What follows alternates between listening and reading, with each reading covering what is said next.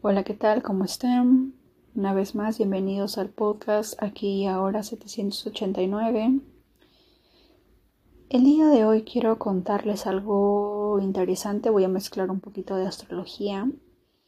Y es que dentro de la astrología hay un, hay un tema que se llama retorno nodal. Retorno de Saturno es un tema y retorno nodal es otro. Y les voy a contar en base a mi experiencia. A la edad de 18 años, eh, el retorno nodal se repite entre los, a partir de los 17, 18 años. Cada, cada 18 años, por decirlo así, se repite algo en lo que tú tienes que aprender. Dentro de la astrología, cuando tú veas tu nodo norte, esa es tu misión de vida, lo que vienes a aprender, lo que tienes que desarrollar en esta vida, ¿de acuerdo? Yo no lo entendía así, no, no, no sabía que era el norte, pero hace el día de ayer, el día de ayer, uh, sí, el día de ayer, eh, me di cuenta de algo muy interesante. Cuando yo tenía 18 años, me fui de la casa, como les conté. Me fui de la casa y durante los próximos dos años, que habrá sido 18, 19, 20, mi vida de alguna manera fue un pequeño infierno. Fue muy horrible. Y, y durante mucho tiempo creí y culpé a otras personas antes que a mí, ¿verdad? Y no fue hasta el día de ayer que estaba llorando en el baño porque había tenido una discusión y estaba muy sensible porque estoy en esos días que me di cuenta de algo. Mientras estaba llorando, decía, a ver, a los 18 años yo me fui de mi casa. Y durante los próximos dos años estuve en una relación que de alguna manera eh, fue una uno de los dos años peores de mi vida, fue un infierno, una pesadilla, Hubo abuso físico, maltrato psicológico, maltrato físico, hubo drogas, alcohol de por medio. Yo nunca he consumido esas cosas, pero verlo en otra persona no es algo bonito. Así que mientras estaba llorando, estaba recordando y digo, de nuevo estoy en un país distinto, he dejado atrás mi madre, he dejado atrás mi país, todo, y de nuevo estoy sola estoy sola en este país y de alguna manera es un tanto difícil de repente poder contarle a otra persona lo que tengo, lo que me pasa o, o poder contar con otra persona porque no está mamá, no está papá, papá falleció hace muchos años. Hace poco peleé con mi hermano por un tema muy tonto pero según él ya no, ya no es mi hermano o algo así, no lo sé. Así que estaba, estaba en un profundo dolor. ¿Y saben qué fue lo más interesante que yo estaba pensando y mientras lloraba estaba recordando mi retorno nodal? Y es que me dije, a ver Diana, a los 18 años Querías regresar, bueno, tú no, yo, no quería regresar a casa por una simple y sencilla razón, y es que tenía el orgullo muy en alto y decía, yo no voy a regresar a mi casa para decirle a mi mamá que tuvo razón en que este hombre no era bueno. Yo no voy a regresar ahí así me pase lo que me tenga que pasar porque no quiero darle la razón. y preferí eh, toda la pesadilla que viví con tal de, de no decirle a mi mamá, sabes que tenías razón, ok, ya, ganaste. Mi orgullo me lo impedía. Pero también me recordé que en aquellos dos años me la pasaba llorando todos los días, todos los fines de semana, bajé mucho de peso, pasé por muchas cosas, pero en ese transcurso yo siempre decía que estaba sola. O bueno, yo no me había dado cuenta de ese pequeño detalle hasta que la mamá de esta persona en cierta ocasión me dijo, De repente mi hijo cree que porque tú estás sola te trata así, porque sabe que no está, que no, que no está tu mamá, no están tus hermanos, no está nadie que te pueda defender o que, o que, o que le pueda decir, oye, ¿por qué le gritas? o ¿por qué la haces llorar? o que no encuentras otra forma de hablar, o qué sé yo. Eso fue lo que ella me dijo.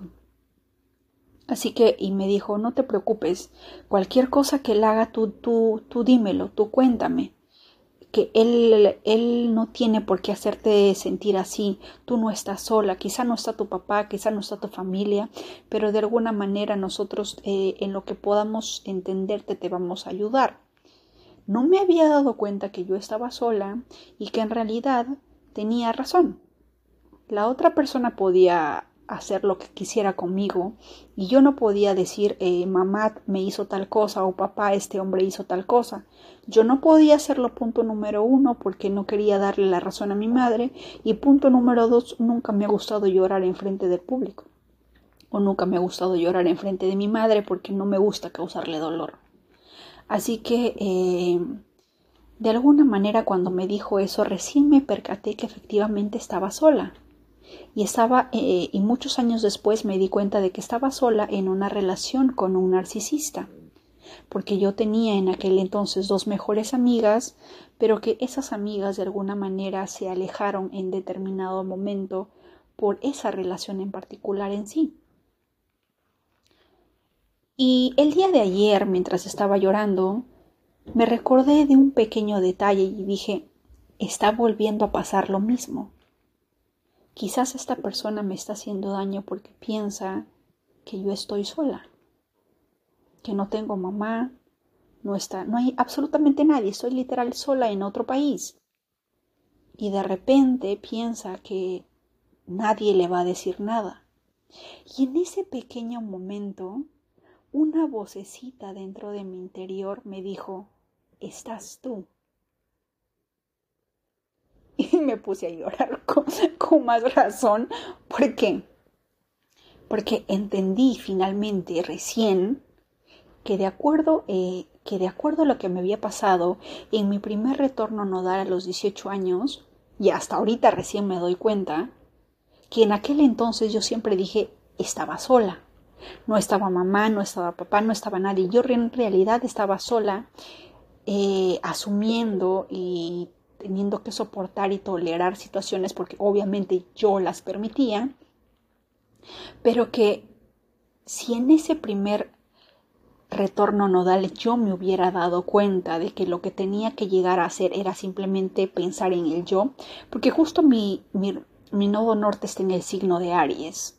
El signo de Aries habla del yo, del ser libre. Cada persona que sea del signo Aries que me esté escuchando siempre piensa eh, en mí mismo, siempre soy el yo, siempre quiero liderar, quiero ser el más fuerte. Es un signo muy independiente, es un signo que no te va a permitir ningún tipo de injusticia de alguna manera. ¿De acuerdo?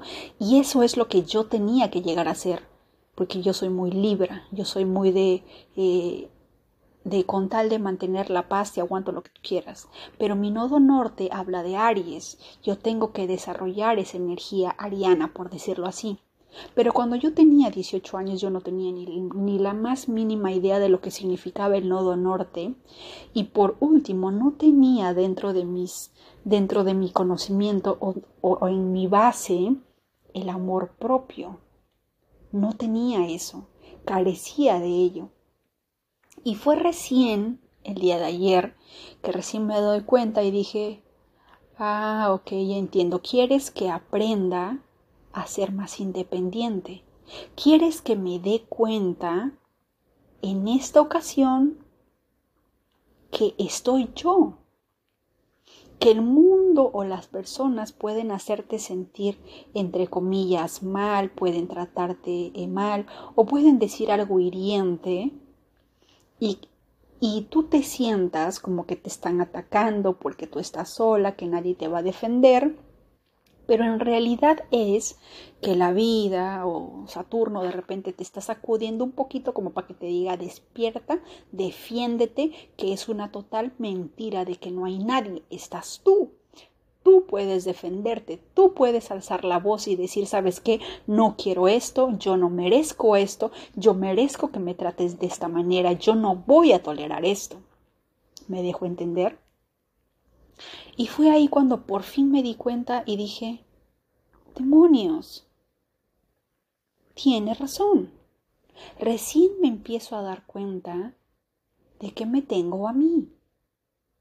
A los 18 años no lo sabía, pero esa, esa lección vuelve a repetirse y me parece gracioso porque a los 18 años yo dejé absolutamente todo detrás y me fui, entre comillas, a perseguir un sueño de buscar una familia. Y vuelve a pasar ahora, justo cuando voy a entrar a los 36, después de 18 años, pero en esta ocasión ya sé que debo de debo de eliminar, debo de anular todo pensamiento. Yo no sé cuál sea tu aprendizaje porque cada uno de nosotros viene a aprender algo. El signo en el que esté tu nodo norte es lo que vas a tener que aprender, es lo que vas a tener que eh, desarrollar esa energía, algo así. En el caso mío, se trata de aprender a ser un poco más independiente, se trata de aprender a defenderme, de no esperar que otra persona venga y me defienda, de no esperar que otra persona recién diga algo para yo recién poder eh, defenderme, ¿no? Porque a veces, muchas veces, muchas veces pasa que nosotros estamos en una relación y a veces tenemos miedo o temor a defender a la otra persona, porque cuando a veces defiendes a una pareja, te puede salir mal. La mujer te puede dar las gracias, como también te puede decir, oye, ¿qué te pasa? ¿Por qué estás atacando? Déjalo que me golpee o algo así. ¿Me entienden? Porque ha pasado. Al menos en Perú he visto de casos en los que una persona defiende a alguien porque el marido le está golpeando y la mujer lejos de ayudarte te pega o te araña y te dice ¿por qué le pegas a mi marido? Él, él tiene la razón de pegarme, él tiene, él, él tiene que corregirme o qué sé yo. Ha pasado casos así. Así que uno a veces tiene eh, el temor de defender a otra persona. Y es ahí en la que independientemente de la astrología, sacando fuera de contexto, es el siguiente mensaje. Y es que sea en la situación en la que tú estés, porque a veces puedes estar con tu familia, puedes estar con mamá, papá, tus hermanos, tus amigos, tus vecinos, pueden estar todos y aún así puedas sentirte sola. Aún así puedas sentir que eres totalmente ignorada o puedas sentir que no existes en esa familia. Puede darse el caso. Y si es así, déjame decirte que estás tú. Te estás anulando. Te estás ignorando a ti misma y obviamente eso causa dolor es nuestra propia conciencia, nuestra propia alma, nuestro, nuestro, propio espíritu que nos dice, ¿por qué no, es, no, me, no cuentas conmigo? ¿Por qué no te das cuenta que estoy aquí? ¿Por qué eh, de alguna manera borras mi existencia pensando que estás solo o que estás sola cuando estoy aquí? ¿Verdad? Y no fue hasta el día de ayer que yo estaba llorando que me di cuenta, diablos, estoy aquí. Yo puedo defenderme. Yo puedo decirle a esta persona, oye, ¿sabes qué? No merezco esto. No quiero esto. Lo que estás haciendo me duele, me lastima. Y si lo sigues haciendo, esto termina aquí. Porque no te lo voy a permitir, porque no te lo voy a tolerar. No puedo esperar que venga mi mamá, que venga mi papá, mi tío, mi tía, mi primo, el vecino, mi mejor amiga, a recién defenderme. Porque las otras personas muchas veces no conocen el contexto, no conocen toda la historia, no saben por lo que estás pasando, no saben por lo que estás sintiendo, no conocen tus heridas interiores, no conocen tu historia. La única persona que conoce toda esa información eres tú.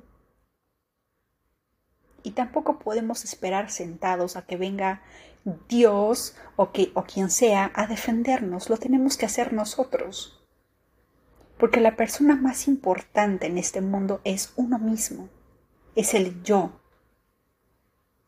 Así que si en algún momento de tu vida sientes, piensas que estás solo, De repente la pareja te grita, te insulta, te humilla, te dice algo hiriente. Y no solamente la pareja, puede ser un jefe, puede ser un compañero de trabajo molesto, puede ser cualquier persona. Y muchas veces, hablando desde mi energía librana, yo no soy de defenderme, yo soy de ignorar las cosas. ¿Por qué? Porque me gusta mantener la paz. Pero en determinado momento uno tiene que desarrollar ese nodo norte y decir tengo que desarrollar esta energía ariana, tengo que empezar a ponerle voz, tengo que empezar a alzar la voz, tengo que empezar a darle voz a mis derechos, a lo que yo merezco, a lo que yo quiero, a lo que yo anhelo, ¿verdad? Porque ya para eso, hasta los, desde los 18 hasta los 36, uno ya más o menos tiene idea de qué es lo que no le gusta, qué es lo que no va a tolerar, qué es lo que no va a soportar, qué es lo que sí está de acuerdo, qué es lo que no estoy de acuerdo. ¿Verdad? Por eso es que es muy importante de repente debemos de hacer una lista con cosas con las que estamos de acuerdo. Las personas a veces que manifiestan su pareja ideal son las personas que escriben al pie de la letra cómo quieren que sea esa pareja. Quiero una pareja. ¿Cuáles son los acuerdos y cuáles son mis no negociables? A veces estamos en situaciones o estamos en relaciones por largo tiempo y no nos hemos dado cuenta que en alguna ocasión no hemos puesto límites y no hemos puesto límites porque ni siquiera sabemos qué es lo que vamos a tolerar, qué es lo que no vamos a tolerar y lo más importante, a veces no sabemos qué queremos. A veces no sé si a ti, pero a mí a veces yo me pongo a pensar, quiero manifestar tal cosa, voy a hacer mi cuadro de la felicidad, mi cuadro de la manifestación, y empiezo a pensar, y cuando me pregunto qué quiero, me trabo. Me trabo porque digo, a ver, ¿qué quiero? Y mi mente se queda en blanco. Entonces pongo a ver me pongo a ver fotos y fotos y fotos y empiezo a entrar empiezo eh, a, estar de acuerdo con Steve Jobs cuando dijo en determinado momento, las personas no saben lo que quieres, que quieren, solo muéstrales un producto y de acuerdo a ellos véndeles una idea, lo que sea que quieras y ya está, porque las personas no saben lo que quieren, muéstrales lo que quieren. Pero para eso tuvo que haber un Steve Jobs que haga un estudio de mercado, que de repente haya, eh, porque Steve Jobs él hablaba o dentro de la tecnología Apple, dentro de esa marca, hablaba a los revolucionarios, a las personas que no están de acuerdo con el status quo, los nerds, las personas que no siguen a las, eh, las normas, que no siguen lo tradicional, enfocó en ese grupo, ¿correcto? Así que es algo así cuando a veces uno quiere crear un algo, quiere escribir algo y a veces uno está en blanco porque no sabe lo que quiere. No sabemos lo que queremos muchas veces. Y es muy importante saberlo lo más pronto posible porque en base a eso la realidad que queremos manifestar se va a dar. ¿Cómo voy a manifestar algo que no sé qué quiero? ¿Cómo llegar a un puerto sin saber a dónde voy? Vamos a terminar como Cristóbal Colón, que quiso llegar a la India y terminó llegando a Latinoamérica, ¿verdad? Porque se equivocó de camino, el destino lo quiso así, no sé.